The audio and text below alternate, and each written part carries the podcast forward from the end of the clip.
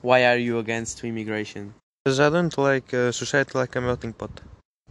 Do you think they're stealing our money? Uh, yes, because they steal money from the government. They don't work, they earn subsidies, and they use taxpayers' money. Like they don't do anything.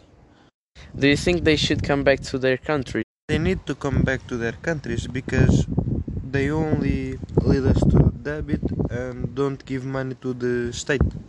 Do you think they are stealing our culture?